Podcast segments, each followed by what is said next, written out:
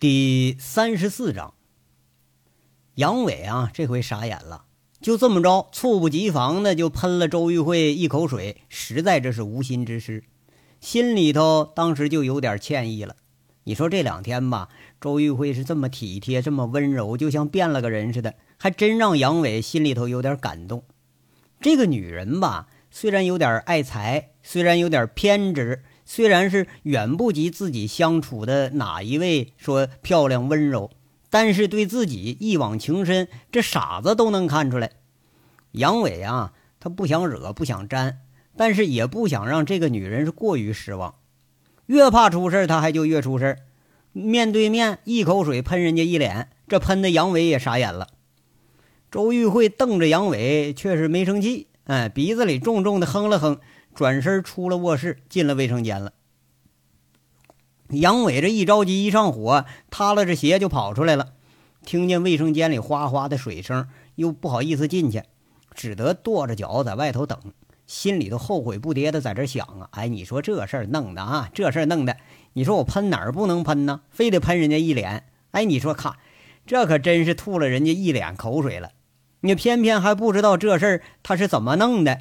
而且也不知道该怎么说呀。周玉慧虎着脸出了卫生间，拎着沙发上的包，他就走，眼睛里头很愤愤的。这次是真有点伤自尊了。要搁以前那脾气，早就火冒三丈，要论个长短了。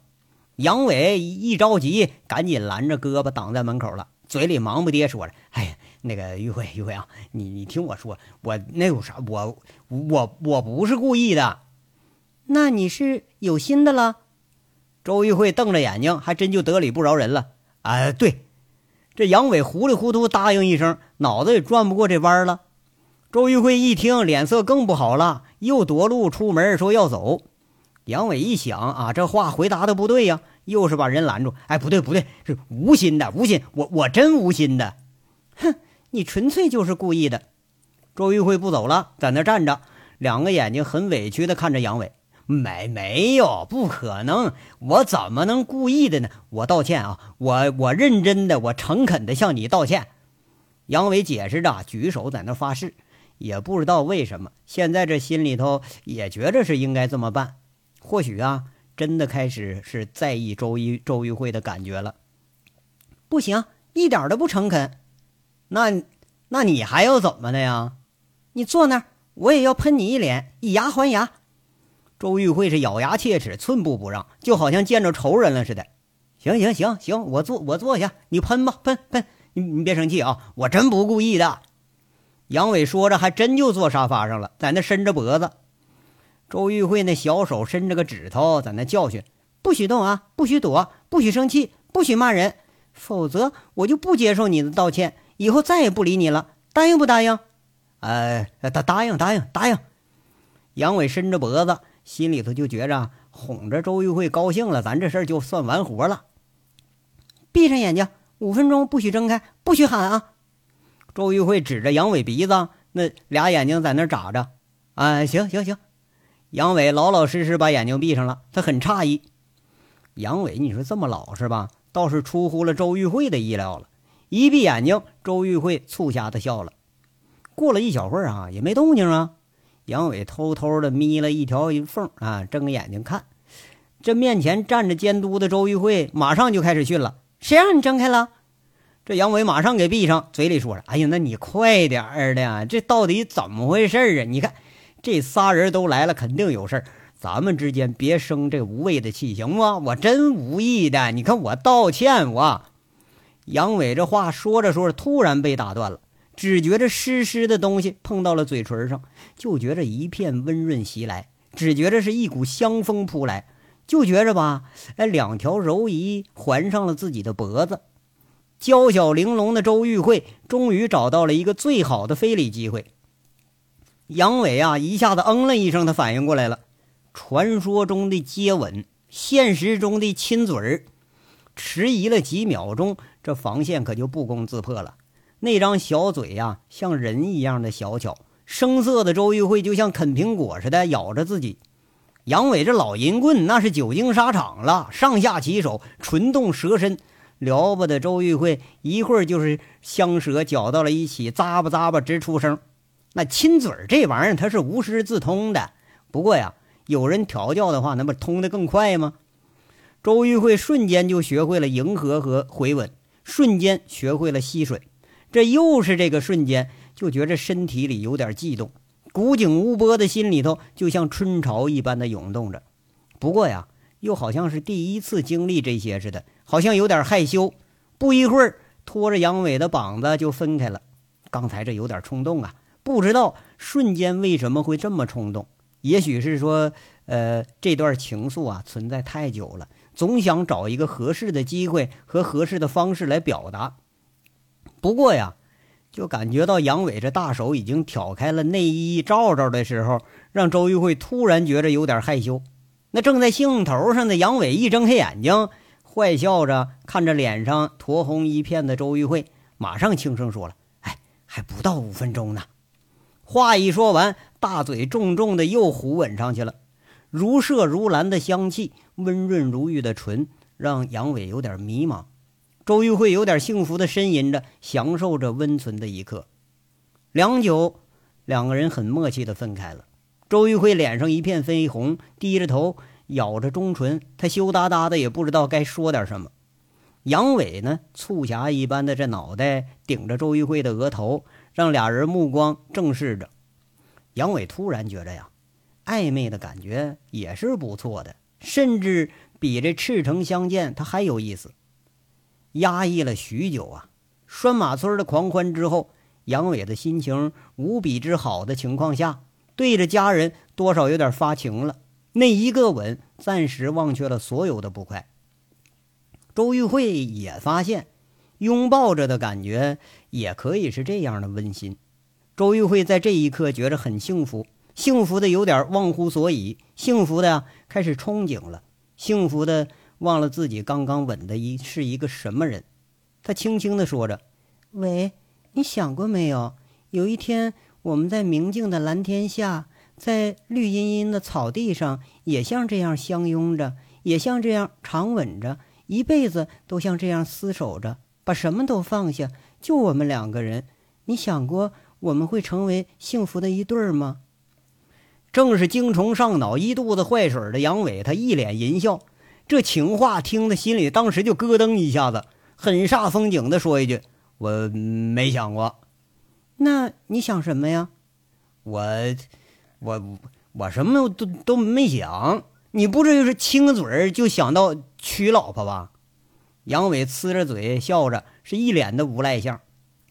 周玉慧啊，却是没生气，手指头点了点，指指杨伟的胳膊，揶揄的笑着：“还干什么了？”杨伟这一下想起来了，这手刚才呀，早就顺理成章的伸到周玉慧衣服里了。刚刚一动情之下，在那如断如绸般的翘臀和后背，甚至啊，伸到了前面，还大肆就就就来了一番。那照着后面的扣啊，早让小手指头给挑开了。这也好像是杨伟多年练就的弹指神功，比那罗汉拳使的还顺手呢。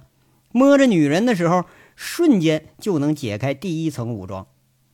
杨伟一听周玉慧这话，他脸一下红了，触电似的把手给伸回来，左手打了右手一巴掌，自言自语：“哎呀，你这两只手，你真不争气！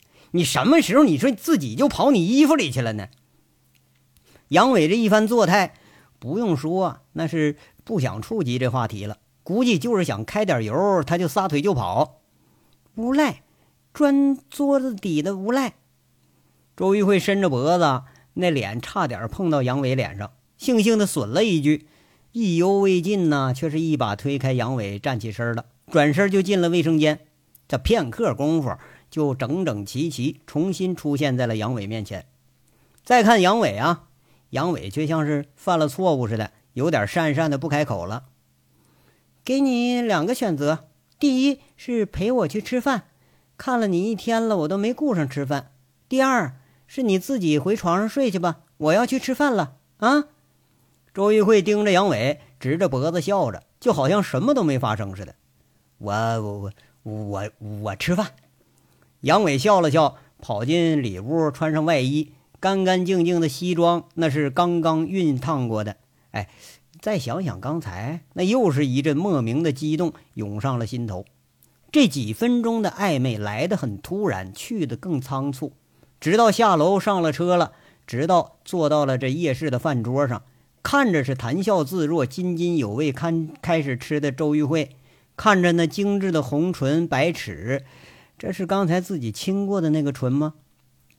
杨伟这心下里头就犯疑了，刚才这事儿怎么感觉好像喝多了发癔症似的呢？哎，怎么就觉着我有被调戏了的感觉呢？我这心里头还没放下呢，你看他倒先放下了。杨伟暗暗琢磨，倒是有一种呃暗暗的失落感，他爬上心头了。咱再说说现在的另一面，那个天煞，这金碧辉煌的天煞，在夜色里头显着是格外的富丽。靠在偌大的老板椅上的陈大拿。今天却觉着怎么着他也舒服不起来。李林下午时才回到这机电公司，回来就到董事长这儿报道。那不止他一个人啊，陈大拿的班底因为今天的事儿在这儿就聚全乎了。锦绣娱乐城来的是总经理上官日成，这是陈大拿的老班底了。天煞的总经理刘浩宇，这是三十岁左右的一个年轻人。是天煞股东薛平向陈大拿推荐的一个职业经理人，虽然说不太精通酒店的经营管理吧，但是对证券市场他很在行。曾经是薛平在上海投资公司的经理，这个人呢，好像很对陈大拿的胃口。煤矿这边啊，错了，应该是煤厂。煤厂这边来的代表呢，就是齐玉娇，这也是作为资方代表来的。这段时间那真是风生水起呀。本来收购原煤它有点难度，可是不知道为什么这两天到煤厂送煤的车那是络绎不绝，就连齐玉娇都觉着是诧异不已。后来一了解，也是禁不住是暗自高兴。那凤城堵车堵得厉害，公路不通，铁路那可堵不住啊，反而是让自己捡了个大便宜。作为合作方来的呢是赵宏伟，下午就接到陈大拿的邀请，那没办法。冲着拴马村每年接近一百万吨的原煤，那这事儿他也不能不来呀。这差不多啊，就是陈大拿现在的经营班底了。张东猛被人废了，刘宝刚让人给杀了。某种意义上来说，陈大拿的全部洗白，这已经做了更好的铺垫了。虽然说半黑半白这么多年了，但终究还是要往这条路上走。小王爷王清。赌王高玉胜加上新晋凤城的地下之王炮哥，那都是死于非命。这更让他觉着呀，把生意全部洗白这条路一直那就走的是没错。不过呢，现在的问题是啊，越洗越白的时候，遇着这不黑不白的人和事儿，那还真就让人头疼。张东猛和钱小舅子一走，自己手里头还缺乏这种脚踏两道、说出话来管用的人了。晚上八点啊，才把这帮不同行业的人给聚到了一块儿。亲自到一线见过情况的李林，详细的说了拴马村之行。那路啊，被破坏了两公里，就连普通轿车你都没法开进村。李林和机电公司两个随从那是步行着进村的。拴马村新一任的村长说话只说了三分钟，就一句话：要么啊，拴马村从此闭村了。要不你拿两千万过来买路来？那赵宏伟见过路成什么样了，也知道拴马村人那都什么德行，没开口说话，眼睛里却是瞟着齐玉娇。齐玉娇是很暧昧的眯着媚眼朝他笑了笑，两个人似乎啊有种默契，就像那种有了奸情的默契。李林说完啊，没人接腔的时候，坐着的陈大拿伸伸懒腰，脸有难色的开口了。哎呀，这基本情况啊，就这样了。大家说说吧，谁有好的想法提出来呀？这时候冒出一个很不知趣儿，好像急于在陈大拿面前表现一番的人。这人就是刘浩宇，用咬着舌头的方式啊说话啊。这上海人惯用说话方式，就那么说。哎呀，陈董啊，这帮子刁民太可恨了啊！为什么不报案去抓他们啊？就这句话都近于近乎于白痴，这话逗得赵宏伟扑哧一下都笑出声来了，连陈大拿也觉着有点忍俊不禁。几个人都笑着看刘浩宇的时候，这人还还不交警呢，还说呢：“哎呀，就就是嘛，现在的法治社会，哎，居然还有这种事情啊！啊，这实在是太匪夷所思了。如果在上海的话啊，像我们这样的大企业，那是要受到政府和执法机关保护的。这个事情我们绝对不能妥协的，否则刁民们会以为我们好欺负啊。”说不定还要提出什么更无理的要求来，到那个时候我们可就被动了。这理论上讲吧，这话没说错。人家陈大拿欠欠身子说了：“啊，小刘啊，这个凤城的事儿啊，你不太了解。不过你说对了一句话，刁民的胃口他不好填呐。李林呢，你觉着呢？啊，陈总，我这次觉着吧，村民好像是吃了秤砣铁了心了。”一号井雇佣的一百八十七名矿工集体罢工了，二号井五十四名也罢工了。其实啊，就不上工也没电没水没人了，咱们也开不了工。如果说再走一趟动力电路，你再修条路，那这都入冬了，没有半年功夫下不来呀。所以我觉着吧，李林看着陈大拿那脸色，他有点期期爱爱的，就没敢往下说。哎呀，说嘛，大胆的说。陈大拿摆了摆手，这李林清了清嗓子，鼓鼓勇气，说着：“啊，我觉着吧，还是和拴马村坐下来谈谈吧。毕竟他们没把这个门给关死。”陈大拿没太说话，这刘浩宇倒替陈大拿鸣不平了：“啊，这个事情怎么可以呀？啊，陈东是什么身份啊？那怎么可以自降身份去和他们谈呢？”陈大拿没急，哎，这上海的同志比陈大拿还急呢。那好像陈大拿的面子比自己那脸都重要。哎呀，陈大拿呀，摆摆手，做了个停的姿势，想了想，说了：“李林呐，他们的心理价位，你觉着得在多少啊？村里人张口要钱，呃，这是地方他也不稀罕，可胃口怎么一下长这么大了？”这是不是有人故意捣鬼呀？那嗯不清楚。李林摇摇头，好像是有话他没敢说。赵宏伟欠欠身子发言了：“陈总啊，这里边吧有个关键人物，是不是您给忽视了？啊？你是说杨伟吧？”陈大拿欠欠身子，这个名字让他可有所触动了。对，那说下去。根据原村长赵亮说呀，选选举开始前几分钟，杨伟带着一群人才露面。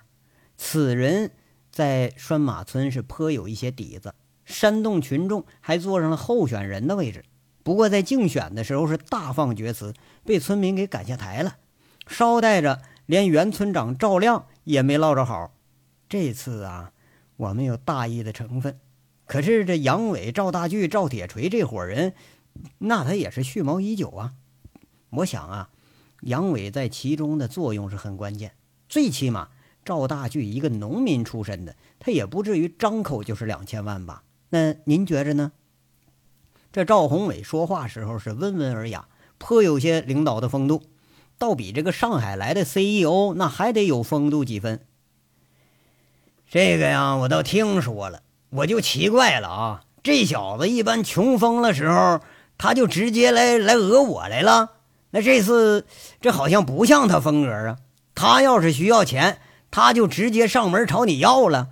上次的那那个，你说帮忙拆迁那个事儿，那他都没答应啊。陈大拿摇摇头，有点摸不清来路了。陈总，我也有个事儿。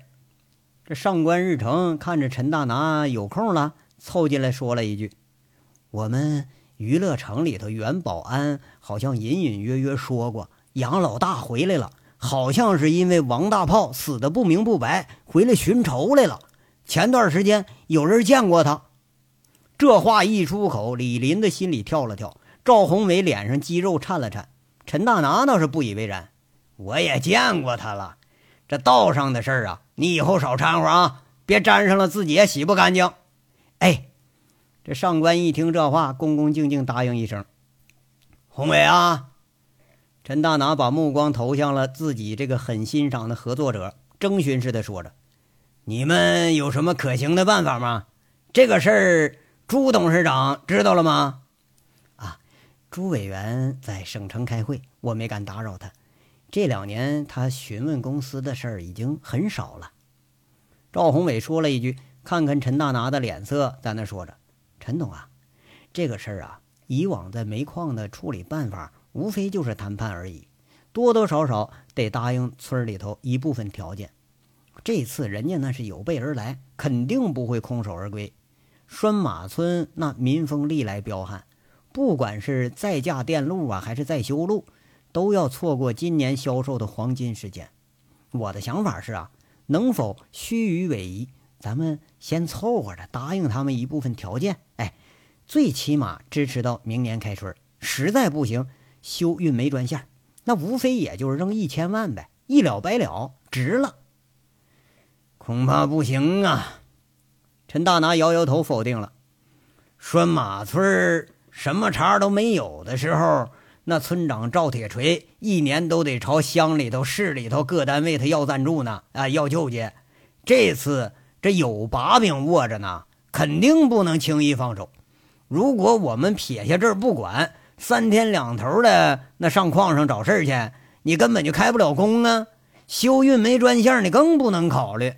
村里头好几千人在那儿守着，一人搬块石头，那就坑死咱们了。那帮村民那可是什么办法都能想出来。陈总啊，这要是行不通啊，那就只有一个办法了，看您敢不敢用。赵宏伟又说一句。哎，快说吧，这火烧眉毛了，这还卖什么关子呀？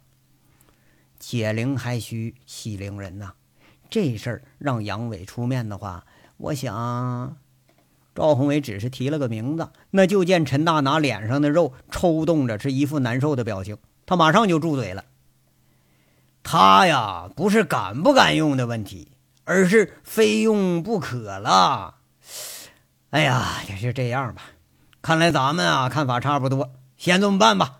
李林呐，你和宏伟俩人啊，先进拴马村，想办法多跟那村长接触，先谈谈，探探底线啊。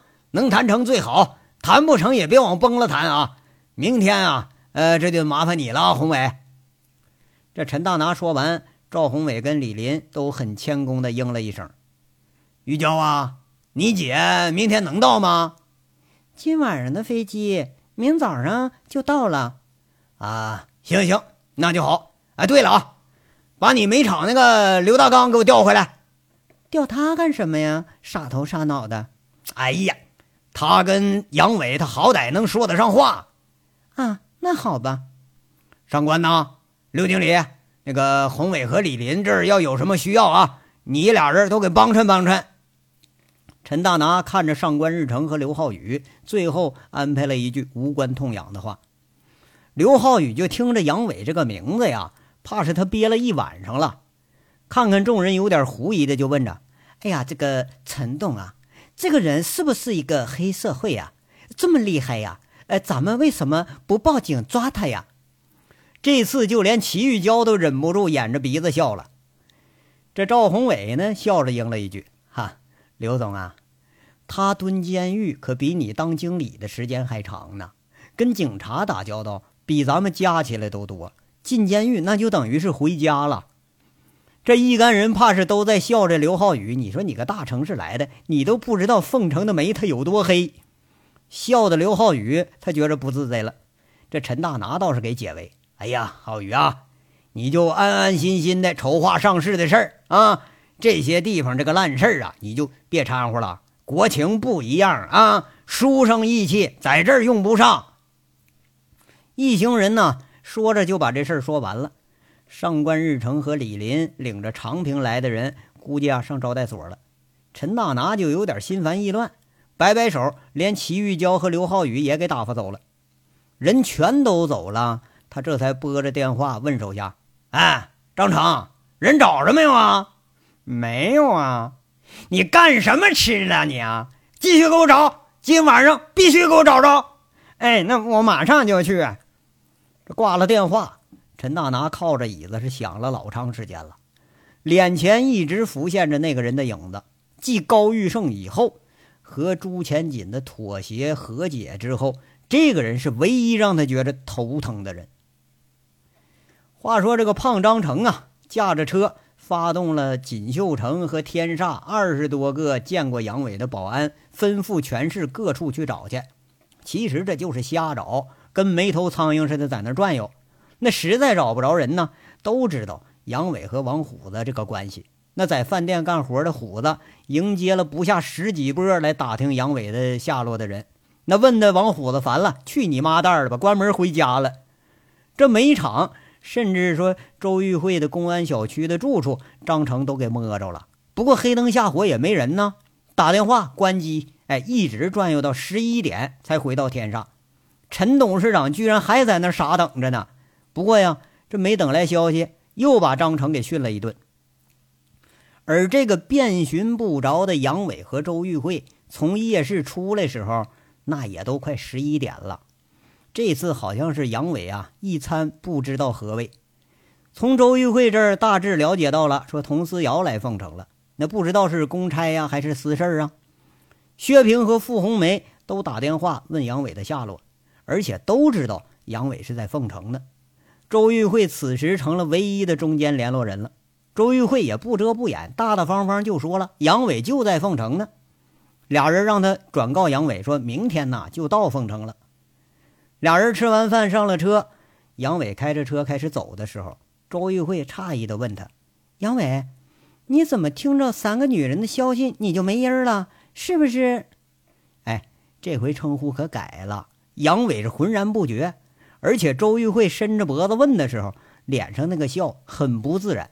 那杨伟他更不自然，男女之间这关系啊，他就是很微妙。你将得未得的时候，那是一个感觉；亲过摸过之后了，那又一个感觉。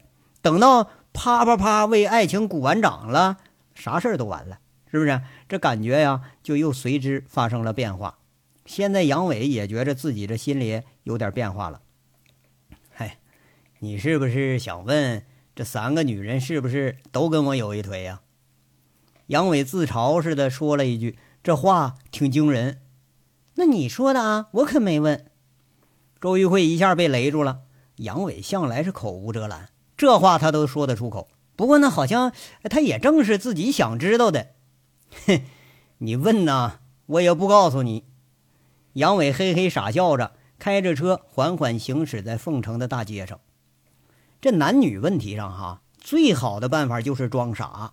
杨伟最惯于装傻充愣，你总不能说这仨里头有俩跟我都真有一腿吧？这话说的呀，周玉慧有点气结，知道三个女人同来的消息，那就有点心里不是滋味了。哎，饭前那一小段暧昧，你现在一回味起来，好像也不是那滋味了。他悻悻地说着：“稀罕呢，三个同时来，我看你怎么应付。”哎呀，我这真真都没法说你啊！杨伟讪讪地说一句。那薛平是个商人，早不来晚不来，拴马村出事他就来了。你觉得是冲我来的吗？傅红梅，据你说她是刚回国两周，我想啊，她现在应该还是跟着薛平混的，要不俩人也不会一起来。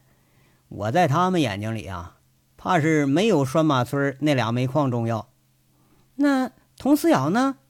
还没准公差呢，抓我小辫子来了。杨伟笑着。三个女人都不以为然，就很洒脱的表情。这算是给我的解释吗？解释啊？我跟你有什么好解释的呀？杨伟更洒脱了。你、我们、我们……哎呀，算了，不问了，没意思。这周玉慧是欲言又止，就觉着吧，纠缠在这几个女人的堆子里头，那实在是没意思。等车呀，快开到阳光酒店的时候，这是林寒静住的地方。远远的看着景瑞霞来接人来了，停了车，杨伟安排着，这几天那什么啊，我得躲躲。你和瑞霞呀，就待一块儿啊，别和我联系啊，有事我会联系你们的。躲？真没出息。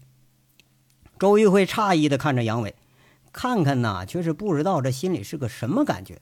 他有点愤愤的拍着车门下了车了。这章到这就说完了，下章稍后接着说。感谢大家的收听。